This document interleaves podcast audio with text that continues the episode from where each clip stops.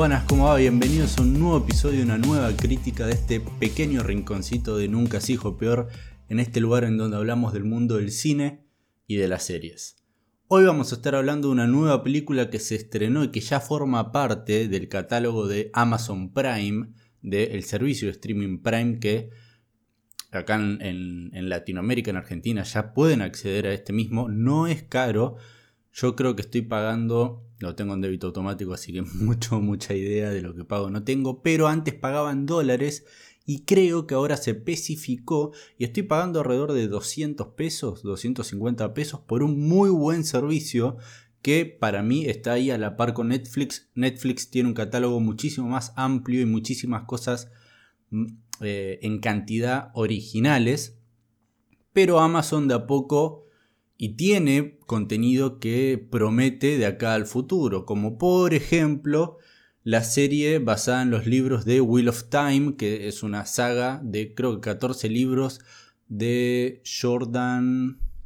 Ah, se me fue el nombre del escritor, pero es un escritor muy conocido, más que nada por esa saga de libros de aventura que Brandon Sanderson la culminó luego del fallecimiento de este autor y también compraron los derechos que gastaron como un billón de dólares, no me acuerdo, y en todo lo, que están gastando para la producción de esta serie del Señor los Anillos. Hay un montón de cosas que van a venir en Amazon, así que y ahí ya hay un montón de cosas muy copadas dentro de ese, de ese servicio de streaming, así que si no lo tienen y están pensando en quizás de de, poner esos pesos para tenerlo, la verdad que es súper recomendable. Algo que antes no era recomendable era la plataforma en sí, porque antes, si bien lo podías tener en tu celular, no lo podías transmitir a un Chromecast, por ejemplo. Solamente recaías en verlo en el dispositivo en, en donde tenías bajada la aplicación.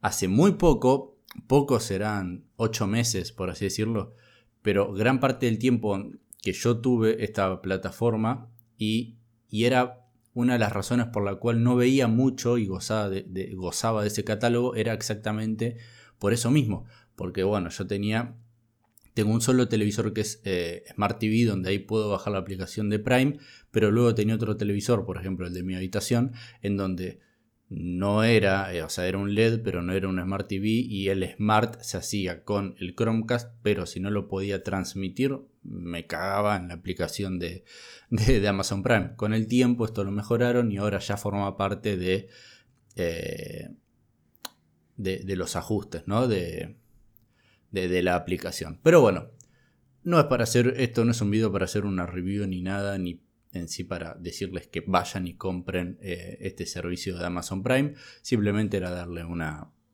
darles una experiencia mía con este servicio que para mí es recomendable. En este servicio vamos a tener una película original de la cual vamos a estar hablando hoy que se llama 7500. Este 7500 yo no tenía la más mínima idea qué significaba este título porque para mí es un pésimo título para una película. Pero 7500 al parecer es un código eh, dentro de las fuerzas aéreas o dentro de lo que sería el, transporte de pasajeros de, aviones que, conocemos, ¿no? 7500 eh, sería un código de abordaje, de, atentado, de secuestro dentro de la aeronave. Así que, bueno, de eso justamente trata esta película, así que si sabes qué significa este código, sabes de lo que va a tratar la película. Yo no tenía la más mínima idea qué significaba este código, porque la película se llamaba de esta manera. 7500 es una nueva película original de Amazon que ya está en el catálogo de Amazon, así que ya la pueden ver. La película dura hora y media. Em, es una cinta dirigida por Patrick Volrant que este es su primer largometraje. Anteriormente lo que había dirigido y otros productos que él tenía eran cortos, nada más. Y además él es uno de los escritores de esta película.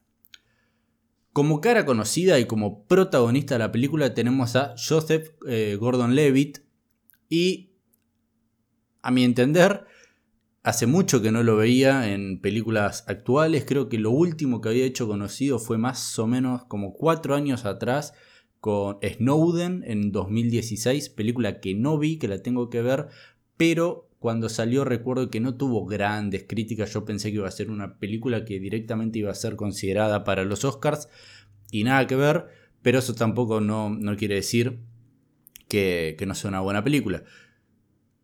Fue un, la prejuzgué, por así decirlo, la tengo que ver y después de comentarle si realmente era buena, mala o zafable o muy buena y debería haber sido considerada para los Oscars. Bueno, tenemos a Joseph Gordon-Levitt que vuelve en un rol protagónico en una película. Quizás antes hizo, en estos años hizo papeles en, o en televisión o en otras cosas o estuvo haciendo eh, alguna que otra labor completamente distinta que la actuación. ¿Cómo está él dentro de esta película? Bueno, él es el protagonista y realmente hace un muy buen trabajo, más que aceptable. Es más, quizás de las mejores actuaciones de lo que va, o dentro de las mejores actuaciones de lo que va de este año, que la verdad tenemos muy pocas películas y pocas actuaciones dentro de películas destacables y con actuaciones destacables. Él, de lo que va el año, de lo mejorcito. Además, esta película recae prácticamente en un 100% en la actuación y en la performance de su actor protagonista. ¿Por qué? Esta película se sitúa en un avión, en un avión en que transporta pasajeros, que va de, no me acuerdo, que creo que iba a París, no, recuerdo de dónde salía el, eh, este avión, de qué país ni de qué ciudad. Sí se están dirigiendo a, París, un vuelo de unas dos horas, más o menos hora y media, creo que, era. Y mientras están en, vuelo, en, el aire, ya en viaje, sucede algo que sucede un atentado, ¿no? Un, pasajeros mismos este, toman de rehén a, mucha gente, a los pasajeros del avión, y quieren acceder a la cabina donde está el capitán y el copiloto o el piloto. Bueno, la película nos sitúa únicamente dentro de la cabina de, eh, del capitán y el piloto. Nunca vamos a salir de ese lugar. La película prácticamente arranca con la cámara dentro de la cabina y va a terminar con la cámara dentro de la cabina. ¿Sí?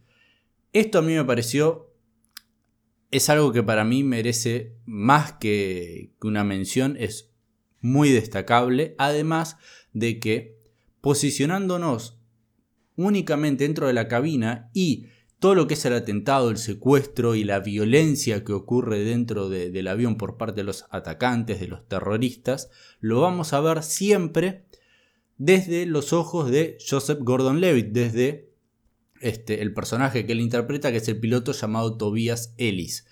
Todo lo vamos a ver a través de sus ojos y no vamos a salir de ese lugar, estamos encerrados con él.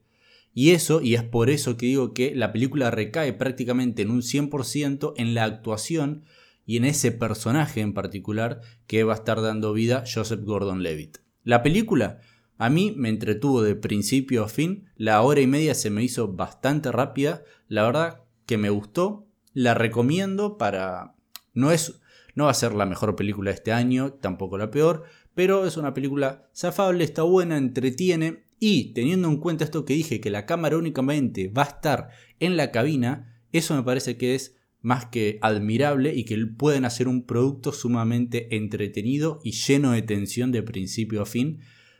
Pero sí, para mí hay una negativa y para mí la negativa es justamente el punto de inflexión de la película y por qué tenemos una película y por qué hay una historia que es en sí entretenida, que son los terroristas. Los terroristas son musulmanes que hacen un acto de terrorismo ya completamente cliché. Y eso es justamente eh, el punto negativo que es como que decís, a ver, eh, ¿qué va a pasar? Unos musulmanes van a, atacar este avión y lo que sea. Y sí, y ocurre eso, y quizás e, es, un, es el cliché máximo hoy en día, este, y utilizarlos a ellos como enemigos, por más que se da alguna que otra charla y hay una, alguna que otra interacción entre los personajes, dando a entender el punto de vista de ellos de por qué están haciendo esto, que es entendible, y está bueno, y por suerte está dentro de la película, que Si hubiese sido un acto terrorista simplemente porque sí, y aclaraban que ellos eran musulmanes, hubiese sido peor para mí. Pero es como que eso fue lo, único que a mí me hizo ruido, como diciendo, va, musulmanes otra vez, terroristas, qué cliché, ¿no? Este, pero bueno, sacando eso, la película entretiene un montón, es cortita, se ve rápido, muy buena actuación de Joseph Gordon-Levitt, súper eh, recomendable desde el punto de vista quizás técnico de contar una historia de una hora y media dentro de la cabina con la cámara posicionada ahí, nada más, girando un, para un lado, para el otro, mostrando al actor, mostrando otro, otro hecho que está sucediendo, pero nada más, siempre estando ahí. Muy similar a lo que pudimos ver con la película de eh, Tom Hardy, que se llamaba Locke, que era una hora y media también de él manejando, yendo de un punto A a un punto B, y en ese caso era simplemente como que estar hablando con su cabeza constantemente. Y era súper entretenida esa película. Y la cámara todo el tiempo estaba dentro del auto con Tom Hardy. Y, y, bueno, en este caso es algo similar, pero dentro de un avión con un ataque terrorista.